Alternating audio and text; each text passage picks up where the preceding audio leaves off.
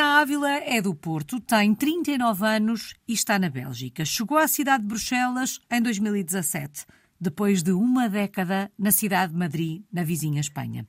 Teve a primeira experiência internacional enquanto portuguesa no mundo em 2003 em França. É até lá que vamos, até ao pontapé de saída desta aventura. Como é que isto tudo começou? O que é que a fez em 2003 ter esta primeira experiência internacional? Ora bem, a primeira experiência foi mais pensada no sentido mais académico, não é? Era um ir e voltar e foi realmente um ir e voltar. Apesar de ter sido a minha primeira experiência ter sido em França, eu já tinha alguma tendência para as coisas internacionais, andei no colégio alemão. Na minha faculdade, na Faculdade de Psicologia da Universidade do Porto, havia bastantes alunos Erasmus, portanto foi uma coisa muito, muito de fácil decisão, digamos assim. Não foi a minha melhor experiência internacional, hum. eu estive em Turro, uma, uma cidade muito agradável e pequena, mas não é um sítio com o qual eu criei pouco vínculo. Portanto, acabei por preferir as minhas experiências internacionais depois, que já foram bastante diferentes, já foram num âmbito profissional uhum. e, e, também acho que consegui conhecer melhor os sítios onde, pronto, são dois, onde fui parar depois, tanto Madrid como aqui em, em Bruxelas. De Tour tenho uma boa recordação, mas não deixa de ser uma recordação muito académica, com pessoas que, tal como eu, passaram por lá e regressaram aos seus países. Uma experiência mais, mais breve e, e com menos impacto na minha vida, diria eu. Mas dizia a Carolina, era uma experiência de ir e voltar, mas disse também que desde sempre esteve exposta ao mundo, ao internacional. Portanto, de alguma forma, o caminho que foi fazendo um, até ao Erasmus, por exemplo, era uma preparação para a vida internacional que queria ter ou nada disto foi planeado? Não foi muito planeado, inicialmente não foi muito planeado, mas acho que acabou tudo por fazer sentido e é neste momento, agora mais tarde, acho que tudo faz um certo sentido. Era, é um bocado o fio condutor da, uhum. da minha vida, foi sempre coisas um bocado internacionais, portanto eu andei no colégio alemão, fiz Erasmus, depois acabei por ir para Madrid e depois comecei-me a dedicar também a, a, projetos europeus, fiz investigação como uh, em Espanha durante algum tempo e agora continuo ligada aos projetos de investigação europeus aqui uh, em Bruxelas, portanto desde, desde o outro lado. Portanto acabou tudo por fazer se calhar um bocado de sentido mais tarde, também a aprendizagem das línguas e tudo isso que me foi, foi sendo uma construção, portanto aliás eu em, no meu Erasmus melhorei bastante o meu francês que me está a dar bastante jeito agora, embora uhum. o meu francês seja pior agora do que, do que nessa altura, mas foram coisas que eu fui se calhar descobrindo à medida que as coisas foram acontecendo, não foi tão, não foi tão planeado, mas hoje acho que faz bastante sentido. Carolina, já vamos assentar a Reais aí em Bruxelas, que é onde está nesta altura, mas gostava de saber que década foi esta na vizinha Espanha. Foi uma década muito boa, para começar. Isso também, inicialmente, também ia ser uma experiência de ir e voltar. Eu fui por uma oportunidade de trabalho, foi-me atribuída uma, uma bolsa de investigação, uma Marie Curie. Inicialmente era um contrato por um ano e, aliás, tinha uma coisa que me deu muita segurança, digamos assim, que era que o contrato à partida não poderia ser renovado. O uhum. que, aliás, foi um dos motivos também que me fez decidir por ir, porque, porque eu queria ir e, e queria na altura voltar. Coisa que acabou por mudar uh, rapidamente. Tive a oportunidade de renovar esse contrato, renovei esse contrato até ao limite e quando esse contrato deixou de ser uh, possível de ser renovado, acabei por procurar outras coisas, porque entretanto já estava realmente muito bem integrada na vida madrilena, já tinha bastantes amigos, tinha bastantes contactos profissionais, portanto, de alguma maneira fui passando de uns trabalhos para outros. Acabei no mesmo sítio onde, onde comecei, comecei na Universidade Autónoma de Madrid e acabei a minha experiência de 10 anos em Madrid na mesma universidade, no mesmo departamento, trabalhar, eh, olha, precisamente ainda ontem almocei com esse meu antigo chefe aqui em Bruxelas. Uhum. E, e, portanto, foram 10 anos muito, muito vividos, foram 10 anos em que realmente os meus amigos e os meus conhecimentos, a maior parte eram tudo pessoas locais, coisa que aqui, por exemplo, não, não acontece da mesma, da mesma forma.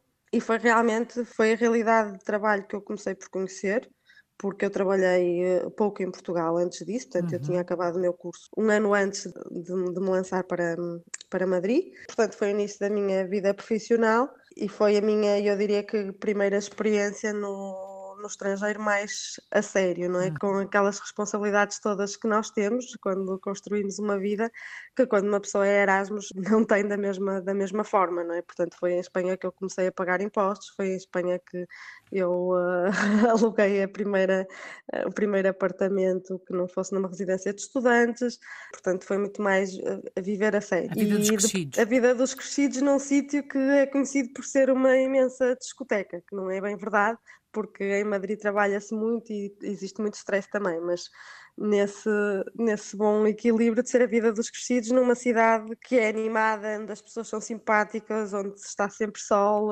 onde, onde há tudo um pouco, onde há imensa cultura, onde há uma oferta desportiva também muito boa e onde as pessoas são muito abertas e boas hóspedes. Portanto, nesse aspecto tive muita sorte com ter ido para Madrid, apaixonei-me pela cidade, portanto acho que nesse sentido, para mim, Madrid tem um lugar especial no, no meu coração e tenho saudades de lá ir, que ultimamente, por circunstâncias de vida, não, não tenho podido ir e realmente tenho lá amigos para, para sempre. Dez anos da nossa vida a viver numa cidade deixam uma marca muito especial. É verdade, é verdade. E foi talvez também das decisões mais complicadas que eu tomei, foi deixar Madrid e vir para aqui. Foi uma decisão complicada na altura. O que é que provoca esta mudança, Carolina, de Madrid para Bruxelas, sendo que pelo que percebemos, estava bem em Madrid, apaixonada pela cidade, a gostar da experiência que estava, que estava a ter.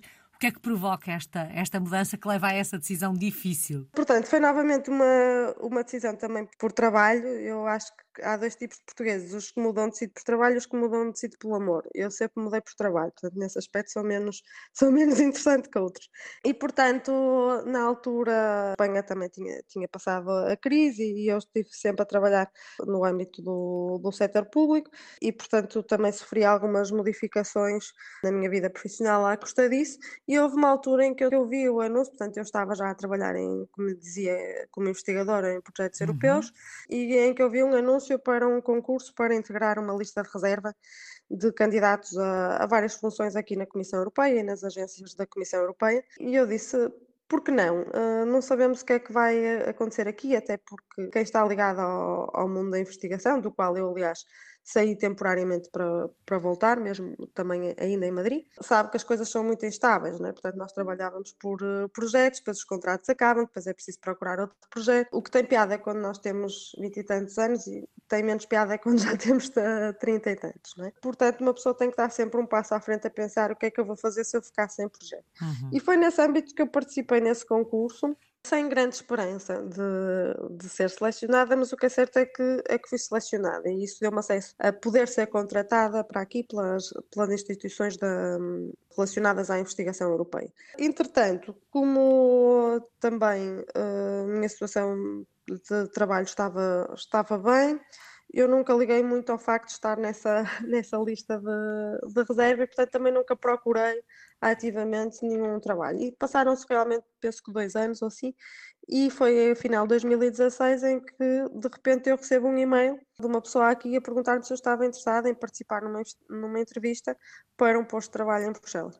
E na altura fiquei na dúvida e até falei com o meu patrão na altura que me disse tens que ir à entrevista porque não se pode dizer que não à, à comissão. E foi um bocado uhum. nesse espírito que, que eu vim à entrevista. Pronto, e obviamente depois da, dessa entrevista veio realmente uma oferta de trabalho com alguma estabilidade, com uma potencial estabilidade mais tarde, não é? Com condições melhores do que as que eu tinha a nível formal em Espanha. E daí que fiquei naquela situação, vou ou não vou. Por um lado, atraía-me a ideia de uma nova experiência, uhum. também já estava há bastante tempo em Madrid. Não senti que teria que abdicar completamente de Madrid, porque acho que, entretanto, já, já tinha lá uma, uma base, né? portanto, da mesma maneira que eu sempre fui sempre voltando ao Porto, também de alguma maneira, e embora agora visite menos agora, também sempre fui voltando a Madrid, portanto eh, nem, nem, se questiona. E portanto hesitei, hesitei muito. Até que decidi, pronto, é outro desafio. E também tinha um bocado aquela consciência que se ou mudava naquela altura ou se calhar já não mudava mais, uhum. né? com, com a idade a avançar e tal. E, portanto, decidi realmente uh, aceitar esse desafio e vir para aqui. Atraía-me a ideia de trabalhar numa instituição europeia e foi nesse espírito que eu vim, que eu vim para aqui. E também não pensei sequer ficar tanto como que, como que já estou a ficar aqui. Já lá vão seis anos. Como é, é que isso. foi a adaptação a Bruxelas depois de dez anos em Madrid? Olha, não vou mentir, os primeiros meses não foram muito simpáticos. Eu acho que Bruxelas é uma cidade em que nós primeiro vemos as limitações e depois se descobrem as oportunidades. Quer dizer, eu quando cheguei aqui, os primeiros dias foram ótimos, estava um tempo maravilhoso. Depois de uns dias de um tempo maravilhoso, começou a chover torrencialmente e foi assim durante, durante alguns meses. Portanto, uma pessoa chega aqui e depara-se com um mau tempo, o clima que não é fantástico, embora hoje esteja outra vez sol, e os horários das coisas que nos dificultam muito ao início, não é? Portanto, eu estava habituada a Madrid, em que uma pessoa pode fazer compras até à meia-noite se quiser. Um, e aqui os horários dos estabelecimentos, do comércio e tudo, é tudo muito limitado, uhum. fecha tudo às oito. Até tem vindo a melhorar com, com os anos, mas ou se calhar sou eu que já nem reparo tanto. E portanto, uma pessoa chega aqui e repara: está frio, está, está a chover, as coisas estão fechadas, não consigo tratar de, de nada. Portanto, nesse aspecto, ao início foi um bocado complicado, uhum. os primeiros dois meses, qualquer coisa assim porque uma pessoa está habituada à vida em Madrid, é tudo, tudo, tudo é mais fácil, a língua também, entretanto, eu já a dominava, uh, embora aqui se possa fazer muita coisa com, com inglês, mas ao início é sempre diferente nós falarmos a língua local ou estarmos a, a comunicar noutra língua que as pessoas estão a falar de propósito para nos atenderem, não é? E portanto, ao início não, não adorei, os primeiros dois, três meses não adorei. Depois, realmente, uma pessoa começa a conhecer, começa a conhecer Bruxelas, começa a conhecer pessoas aqui e apercebe-se que esta cidade tem muito mais, que apesar dos horários serem chatos e que apesar do clima ser mau, ser mau há aqui muita oferta de atividades culturais. É uma grande vantagem estar no centro da Europa. É um país que tanto tem zonas planas na Flandres, como tem zonas mais montanhosas, que também tem um bocadinho de mar. É um país que tem gente de todo lado, em que pode falar a língua que quiser. Portanto, a partir daí uma pessoa começa a, des a descobrir isso e começa a gostar mais desta cidade. Uhum. Não tanto, se calhar, pela cidade em si ou pelo aspecto da cidade, que tem algumas zonas bonitas, como é a Place, mas tem, também tem zonas que não são muito bonitas, mas por tudo aquilo que, que a cidade nos oferece, uhum. em termos de culturas e de possibilidade de, de uma pessoa viver da maneira que quer. Portanto, pode pode viver de uma maneira mais belga, também pode continuar com a sua vidinha portuguesa se assim o desejar, ou pode receber influências de todo lado e, e adaptar-se àquelas coisas que gosta daqui e manter determinados costumes uh, mais portugueses naquilo que gostar menos. Esta multiculturalidade Portanto, acaba por facilitar o processo de adaptação. Há pouco eu retive que a Carolina dizia que em Madrid uh, vivia muito com os locais, uh, é? com os espanhóis. Em Bruxelas um, se calhar é difícil, entre aspas, obviamente, encontrar belgas, não é? Porque há gente de todo o mundo. Isto torna o processo de integração mais fácil, ou pelo menos o sentimento de eu não estou aqui a mais, há muita gente como eu? Torna. Isto torna, torna bastante mais fácil, sobretudo para as pessoas que, como eu, venham com um contexto uh, de trabalho mais internacional. Eu acho que é bastante diferente a integração de quem vem para aqui trabalhar, por exemplo, numa empresa belga. Eu digo trabalhar porque nós normalmente, quando somos adultos, é, é a nossa entrada ao mundo quando nos mudamos, não é? Não, é onde nós começamos por conhecer uh, pessoas. Depois, a partir daí, vamos conhecendo e, e as coisas vão se fazendo, mas acaba por ser a nossa, a nossa entrada num, num país. E, portanto, aqui torna-se bastante mais fácil porque está toda a gente um bocado na mesma situação, ninguém é daqui. Uh, há muita gente que também tem aquela vontade, se calhar, de fazer amigos, apesar de já ter uma, uma certa idade, uhum. né? porque nós não temos aqui os amigos de sempre, nem a família, portanto, isso facilita muito também tem realmente desvantagens, que é mais difícil conhecer as pessoas daqui, é verdade, é mais difícil desenvolver a língua. Neste caso aqui uhum. não, é uhum. só uma, não é só uma língua, aqui fala-se francês, neerlandês e em algumas zonas, isto na Bélgica, não é? Alemão. Em Bruxelas fala-se francês e neerlandês e, portanto, é mais, é mais difícil desenvolver a, a língua adequadamente porque nós precisamos também um pouco dela, mas ao mesmo tempo não, não falamos porque não precisamos tanto, mas por outro lado, quando não se fala tanto, a integração não é exatamente a mesma. Portanto, acaba por... É um pau de dois bicos, como se costuma é um dizer. É, Carolina, é um apesar desta multiculturalidade, o país tem os seus hábitos, os seus costumes, as suas regras. Que é que mais estranhou por aí? O que é que mais a surpreendeu? Há coisas que me continuam a surpreender. Por exemplo, acho bastante piada ao facto dos belgas terem o hábito de, de jogar um jogo que se parece ao, ao, jogo da malha. Eu nunca joguei aquilo, sinceramente, mas acho imensa piada eh, ver essa atividade ao fim de semana, porque joga tudo, jogam uh, crianças, jogam adultos, joga, jogam pessoas mais velhas. Acho isso muito engraçado. Depois há hábitos que uma pessoa também começa a incorporar, como por exemplo comer queijo com mostarda, que eu também já confesso que já faço isso. Uh, dito assim em português sou a pior. Depois há coisas que eu, por exemplo, não faço, como sejam os horários, não é? Aquela história uhum. do jantar às seis da tarde, de fazer uma refeição de pão por dia, que isso também é uma coisa muito, muito belga, que nós portugueses acho que que somos amigos de, das boas refeições e, portanto, causa-nos alguma confusão isso de, ser sistematicamente uma refeição de sandes por dia, portanto são, são costumes um bocado, um bocado diferentes, não é? Depois a nível prático há outras coisas que aqui se fazem de maneira diferente, por exemplo aqui é muito normal paga-se tudo com cartão, mesmo que seja um café. Claro que o café também não custa o mesmo que em Portugal, mas uhum. uma despesa de um euro e tal paga-se sempre com, com cartão, ninguém anda com, com dinheiro para nada. São assim pequenas coisas. E ao fim de seis anos, e perante estas diferenças e a multiculturalidade que se encontra na cidade, é possível sentirmos-nos em casa, porque tenho a sensação que em Madrid se sentia em casa. Como é Sim. que é aí em Bruxelas? Aqui em Bruxelas também me sinto em casa, embora de uma maneira, de uma maneira diferente. Aqui em Bruxelas, se calhar, sinto-me mais em casa, porque atualmente tenho uma bebê de, de nove meses. Estamos numa. Portanto, é uma casa bastante portuguesa. O meu companheiro também é português, embora uhum. eu tenha conhecido aqui. Uau! E, é. Dizia e, há eh, pouco que não se mudou por amor, mas há amor na sua história. Sim, sim, sim, sim, sim, mas menos, menos aquelas histórias, não é? De deixar tudo e ir atrás, ir atrás do amor, menos, menos romântica a minha história uhum. nesse sentido. Mas sim, e portanto agora temos aqui um, um equilíbrio de estar aqui na Bélgica e ao mesmo tempo, no fundo, estamos a criar uma bebê portuguesa uhum. também, e portanto isso também faz com que uma pessoa se sinta em casa aqui em Bruxelas. Portanto, hoje em dia Hoje em dia acho que sim, que me sinto em casa aqui. Carolina, vamos então falar do projeto profissional, não do que ele levou na altura, mas do que tem em mãos agora. O que é que está a fazer? Portanto, eu trabalho numa agência da Comissão Europeia, é uma agência que gera um fundo, eh, de, uns fundos de, europeus de, de investigação e, portanto, eu, no meio disto tudo, eu lido com a parte da ética dos projetos de investigação que nós financiamos com, com dinheiro europeu e, portanto, colaboro a que se façam as coisas mantendo os estándares europeus de ética de investigação.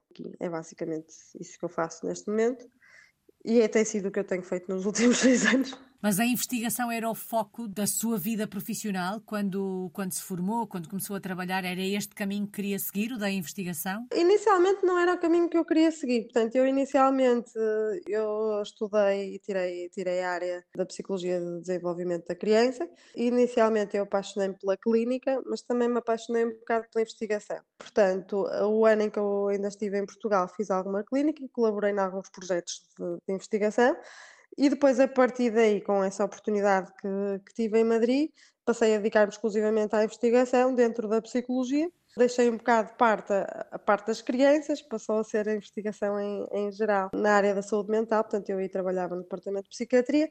E entretanto realmente comecei a ficar mais ligada propriamente à investigação. E a partir daí foi quando eu também fiz, em Espanha também fiz uma passagem por, por uma instituição onde fazia gestão da investigação e acabei aqui uh, também com a investigação europeia, mas em vez de serem os meus projetos, estou na, no lado da entidade que uhum. uh, financia esses, esses projetos.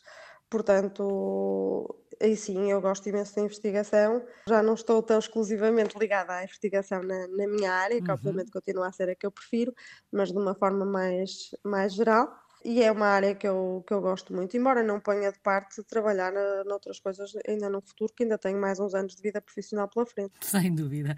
Carolina, vamos dar uma voltinha pela cidade de Bruxelas. Se a fôssemos visitar, onde é que nos levava? Podem ser os seus locais preferidos. Olha, levava a uma zona que, é, que se chama Marrol, que é um bairro aqui em Bruxelas, uma zona que mantém algumas características autênticas de Bruxelas. Diz-se, por exemplo, que, que daí vem a, a, língua, o bruxelês, que, que, é uma língua que obviamente não, não é reconhecida, uh, mas que é uma mistura do, do francês com, com uma influência de, do neerlandês. Uhum. E, portanto, dizem que tem origem nesta, nesta zona. É uma zona também onde se celebra todos os dias a Feira da Ladra, logo cedo de manhã. Que é muito particular, é, é uma Feira da Ladra muito, muito conhecida, até porque celebra-se há muitos, muitos anos e é todos os dias, e que é uma, é uma experiência ir, ir lá ver como as pessoas uh, procuram coisas no meio daquela, daquela confusão toda e é muito interessante. Também é uma zona onde se juntam as galerias de arte e as lojas de, de móveis e, e, por fim, também é uma zona onde tem uns grafites típicos de Bruxelas, portanto acho que é uma acho que é uma zona que, que diz muito sobre a cidade uhum. e é assim mais autêntica, portanto levava aí a visitar sem dúvida. Depois, outros sítios, olha, levava a minha livraria preferida, que é a Filia Grandes, que é na zona das instituições europeias que é a maior livraria independente da Bélgica e que tem a vantagem também que está aberta ao domingo. E é uma livraria que pronto, é enorme e recentemente, de, recentemente inaugurou-se também uma secção de livros em português uhum. lá, portanto é mais um motivo para lá. E por fim, levava à, à Praça de Flagé, que é uma zona muito bonita, que tem uns lagos, tem um café também bastante, bastante conhecido, com uma grande esplanada onde quando há sol costuma, costuma dar sempre para apanhar lá sol, portanto é uma esplanada muito popular por causa disso. Uhum. Tem também um, um, quiosque de batatas fritas, é uma coisa muito belga, as, as fritures aqui, uh, ou a friterie em francês, que são os quiosques onde só vendem batatas fritas e, e mais umas coisitas, uns pequenos snacks para, para comer. E esse quiosque também aí na, na Praça Flagé é bastante conhecido. E, como se não tivesse já coisas suficientes, uh, é também onde está a estátua do Fernando Pessoa. Uhum. É, é, a cara do Fernando Pessoa, que lá está, uma escultura em bronze, que, como nessa zona em Flagé uh, há uma grande comunidade portuguesa, uhum. puseram lá a, a, estátua do Fernando Pessoa.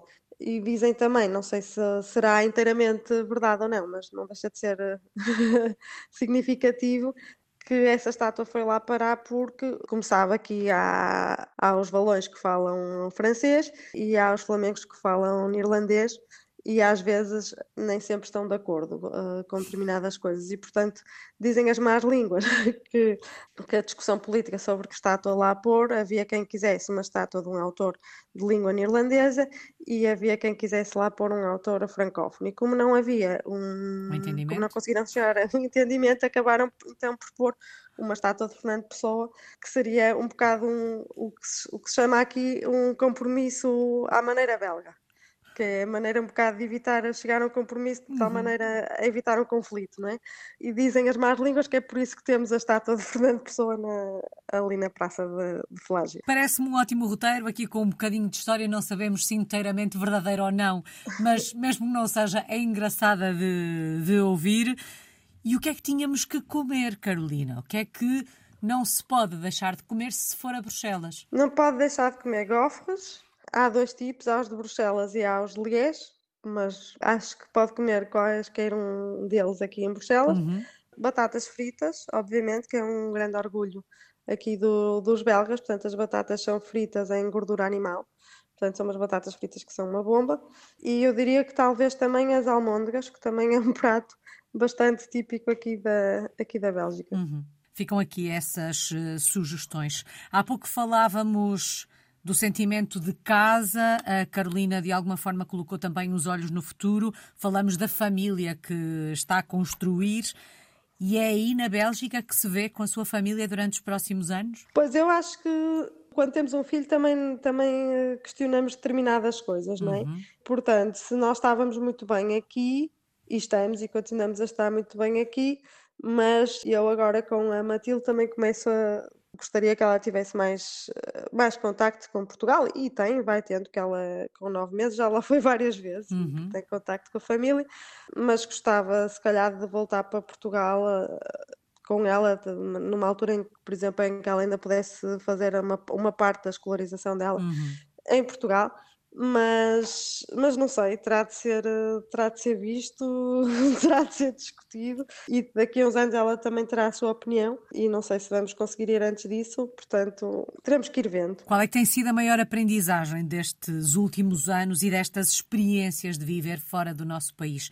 O que é que uma experiência assim ensina a quem a vive? Sobretudo, eu acho que nos ensina a sermos mais abertos, mais abertos à, à diferença e, se calhar, eh, também uma, uma lição de solidariedade, não é? Porque eu acho que faz tanta diferença quando nós estamos fora essa experiência pode ser uh, uma experiência positiva, de sucesso, ou pode ser um, um fracasso tal, dependendo de quem nós encontramos pelo caminho, não é? Uhum. Quem nos acolhe ao início, eu acho que faz tanta diferença que nós somos muito conscientes disso quando estamos, quando estamos fora.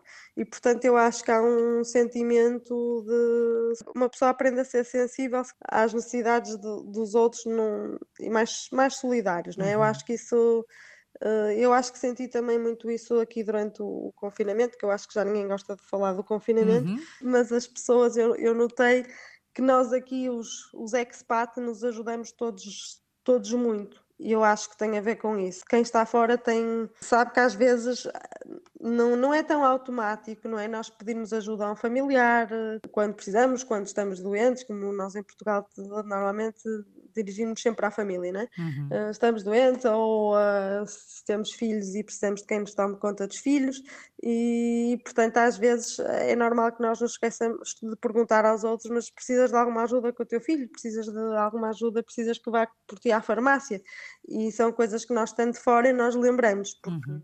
porque também já, já precisamos. Portanto, eu acho que eu acho que sobretudo é a tolerância, a abertura às diferenças e, e realmente sermos mais solidários. Acho que é Acho que é uma coisa que se leva das passagens pelos estrangeiros. Carolina falou várias vezes da falta de sol em Bruxelas. Ou pelo menos falou muitas vezes do sol ao longo da nossa conversa. Acredito que esteja no topo das saudades que tem de Portugal o sol. Para além do sol, de que é que sente mais falta do nosso país? Ui, Olha, sinto falta das coisas serem práticas, lá está, dos horários de abertura, que nos ajudam muito, mas sobretudo, claro, sinto, sinto falta das minhas pessoas, uhum. sobretudo eu acho que sinto falta das minhas pessoas. Não sou, eu não sou daqueles portugueses que sentem imensa falta de uma francesinha, sendo do Porto, uhum. ou que sentem imensa falta de um, de um bacalhau. Aliás, isso tudo está disponível aqui, aqui em Bruxelas. Uhum. Portanto, sabe-me bem quando vou a Portugal, mas, mas não é, para mim não é o que, o que mais falta me faça. O que, me faz mais falta são uh, as minhas pessoas, não é? A minha família e os, e os meus amigos. E sim, o nosso, o nosso clima, o poder falar português, a facilidade com que se fazem as coisas quando nós estamos em casa. Sim. Uma palavra para resumir a sua história de portuguesa no mundo. Continuação sabe? Eh, eu acho que não sei como é que, como é que vai continuar a, a minha história aqui, portanto foi tudo, foi, foi-se construindo e sinceramente não sei quanto tempo vou ficar aqui, nem se, se vou parar por aqui, acho que sim, acho que daqui já não devo ir para muito longe, mas acho que talvez continuidade seja a melhor palavra. Continuidade seria uma boa palavra. É para continuar a escrever esta história. Muito obrigada. É Carolina Ávila está em Bruxelas, na, na Bélgica, é uma portuguesa no mundo desde 2003. Obrigada.